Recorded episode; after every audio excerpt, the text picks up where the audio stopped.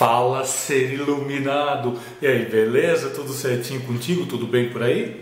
É? Como passou aí o ano novo? Bom, espero que tenha passado bem e espero também que tenha visto todas as postagens, né? Os cinco posts especiais que eu fiz na primeira semana de janeiro, que foi um presente para você que me acompanha, para você que está me conhecendo agora, para você também que está conhecendo o canal Cartilho de Iluminação Cênica, né? E foi um presente realmente para a gente estar tá pensando né, um pouquinho mais a questão da iluminação e das sombras. Né? E a iluminação cênica ela se expande para outras áreas, ela não fica somente no teatro, na dança. Porque é, muitas pessoas só estudam isso dentro do teatro da dança, teatro da dança. Só que hoje em dia né, ela, ela tomou uma proporção extremamente grande e outros campos de trabalho podem se abrir né, para você, para mim, como para mim já abriu bastante coisa. E se você está conhecendo meu trabalho agora, né, o Cartilha de Iluminação Cênica, ele está entre os canais mais antigos né, do Brasil que fala da questão da iluminação cênica né, em si.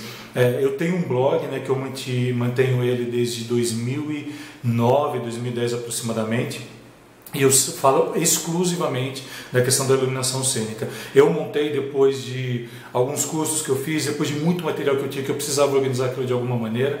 Né? É, se você não sabe, eu estudei fora do país. Né? Depois você procura no meu currículo, não vou entrar nisso agora. Mas assim, e me expandi um pouco, um pouco não muito, né, a questão da iluminação cênica. Hoje em dia, ela não é mais tratada dentro das, é, das artes dos espetáculos, né? ela vai muito além disso. E eu quero estar tratando um pouco mais sobre isso todo esse ano. Né? Então, é, se você está chegando agora, seja muito bem-vindo. Se você também já me acompanha, você sabe que você é muito bem-vindo também. Enfim, todos serão muito bem-vindos, né? Para que a gente possa estar dialogando, entendendo, compreendendo um pouco mais do que é a iluminação cênica e todo esse universo lumínico que acompanha a nossa profissão. Ah, Bom, então hoje eu quero estar começando aqui o ano de 2017, o primeiro post do ano. Muitas pessoas me procuram porque elas querem saber assim, um pouco mais como iniciar a carreira, é, cursos, né, enfim. Então eu preparei assim sete tópicos, né, sete coisas, sete sete formas né, de falar né, alguma coisa quanto à nossa carreira mesmo de iluminação, principalmente para quem está começando. E porque às vezes quando a gente começa, a gente tem toda uma ilusão. Isso ocorre em qualquer trabalho, não somente no nosso. Mas aqui, claro, que vou falar especificamente né, dentro da carreira de técnico e da carreira de iluminador, que são as duas carreiras que nós temos aqui no, no, no Brasil. Né? Uh, então, né, a primeiro, o primeiro tópico primeiro que eu quero estar comentando contigo é o seguinte: nós escolhemos nossa profissão porque nós amamos ela. Ninguém chega, né? Você quando é criança, você não fala assim, ah, eu quero ser iluminador, eu quero ser técnico em iluminação. Não. Você não fala isso. Você fala que você vai ser o artista, mas você não fala que você vai ser o técnico. Então é uma área que a gente descobre com o tempo que a gente se apaixona de tal forma que você nunca mais você acaba largando. E, e, é muito legal isso, porque quando a gente faz o que ama, a gente faz com muito mais dedicação, com muito mais carinho, né? E as pessoas percebem isso, tá? Agora a gente vai para uma segunda dica. Ah, segunda. É, nós não temos ainda uma formação tão específica aqui no Brasil. Nós temos né, a SP, né, a Escola de Teatro lá em São Paulo, né, que forma técnicos, que é uma escola extremamente interessante, uma escola extremamente legal, e, mas é nível técnico ainda. Ah, depois tem os cursos, né? Cada estado tem tem diversos cursos, né? Acontecendo no, no, Brasil, isso é muito legal. E sempre que eu vejo cursos novos, eu sempre acabo colocando dentro da página. E é, e, então é muito importante para a gente estar tá conhecendo isso, né? E pegando o gancho nessa segunda, eu vou para a terceira dica, né? Para vocês. Por mais que você conheça tecnicamente, a estrada ainda é uma grande escola. Né? A estrada que eu digo é o dia a dia, é o montar e desmontar, é pegar refletor, é subir, é descer, é você pegar um software, é você estudar aquele software, é, é, você trabalhar em grupo também, é você chegar nos teatros, cada teatro vai trabalhar de uma maneira. Se você pega a rede SESC, vai trabalhar de uma maneira completamente diferente de uma rede municipal, de uma rede estadual, de teatros, né, que a gente se encontra de um teatros privados. Cada um tem a sua maneira. Então a estrada ela é uma grande escola também. A quarta dica que eu quero passar é, é também, né, já embutindo nisso também, é conhecer tecnicamente tudo aquilo que você vai trabalhar.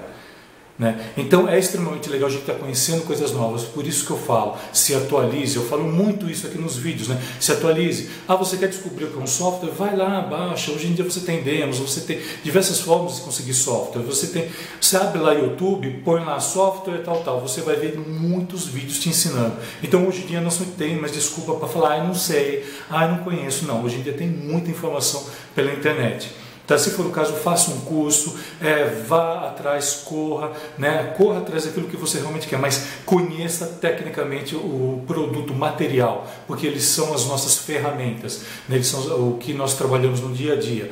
Então, nós temos que conhecer tecnicamente, seja você técnico, seja você iluminador. Né? Ah, uma outra coisa também que você precisa saber, que é a nossa quinta dica né, de hoje. É, para nós não existe dia, não existe noite, não existe feriado, às vezes até não existe família para gente. Quem está na área há muito tempo sabe muito bem disso. Então, se você entrar na área e quer trabalhar certinho, desculpa, você está numa área errada. Né? Como eu falei, né, nós trabalhamos, né, como sempre falo, aliás, é, nós trabalhamos numa área de entretenimento. Por isso que eu gosto de falar que nós somos iluminadores de entretenimento, porque é muito ampla a nossa área. Então nós trabalhamos onde todo mundo se diverte. Quais os dias que todo mundo tem para se divertir? À noite, feriado, finais de semana, que é onde nós temos o maior número de trabalho. É, você pode de repente trabalhar, claro, na sua casa com projetos, tudo, mas assim, se você quer trabalhar na área do entretenimento, na área de teatro, dança e shows, né, e áreas correlatas, com certeza você vai ter que esquecer um pouco dia, noite, feriados, finais de semana. Tá? Então essa é uma outra dica que eu acho muito legal estar tá passando, porque às vezes as pessoas têm uma ilusão de tudo isso. Eu já encontrei iluminadores que falam assim, nossa, ah, vou ter que trabalhar final de semana.